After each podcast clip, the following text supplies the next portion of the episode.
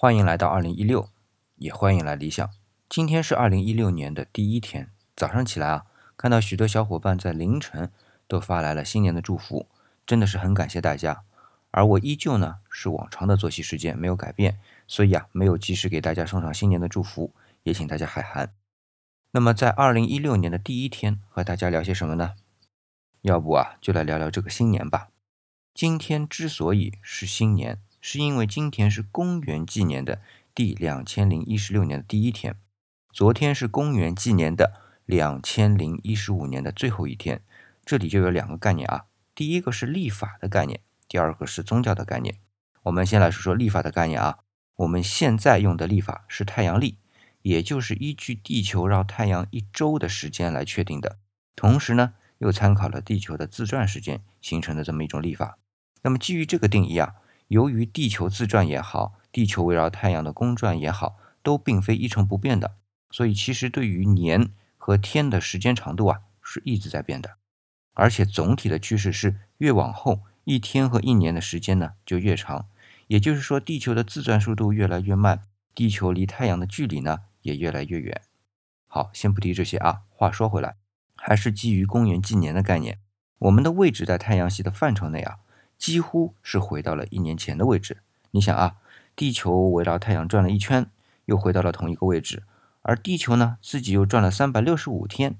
这两个位置叠加起来，再比如像我啊，仍然在零点的时候到没有变过位置的床上去睡觉，那么可以说啊，几乎我的相对位置就回到了一年前。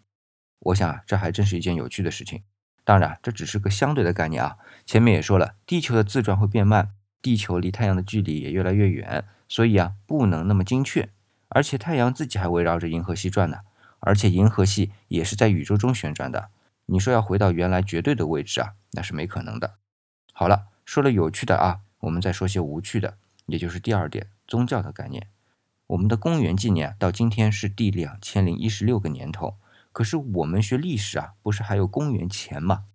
这个说法在台湾叫做西元和西元前。既然是西元，就是西方喽，而且有个“元”字啊，“元”就是开始的意思。西元就是西方人认为开始纪年的时间。那么这个时间是什么时候开始的呢？自然是耶稣他老人家出生之后的纪年。那很多人都知道哈，所以啊，才有了在正式的西方场合啊，在说公元纪年的时候，前面要加上 A.D.，也就是 Anno Domini 的缩写，那么是主出生的意思。这是拉丁文啊。比如说，公元二零一六年就会是 A.D. two thousand and sixteen，然后公元前呢就会在年份后面加上 B.C.，就是 Before Christ 的缩写，意思呢是基督之前的意思。比如说啊，请统一东方六国是公元前二二一年，那么就会写成 two hundred and twenty one B.C.，那可想而知啊，公元纪年一定和基督教会有关。可是大家可以去多关注一下教皇格里高利十三世啊，因为这个立法是他批准的。这里值得回味的是什么呢？是这个立法批准通过的时间是公元一五八二年，这中间可以讨论的话题就太多了，一千五百八十二年。如果感兴趣的小伙伴呢，可以去多关注一下基督教史。我本人不是基督徒，也就不在这里多说了。不过在这里啊，我只想表明。文化的输出啊，往往就是因为强大。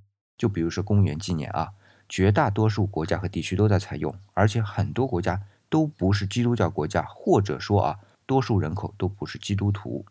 好了，说了那么些无趣的，我也再次打住。那么在今天呢，理想还祝各位啊，新年快乐，至少是回到了起点，重新开始。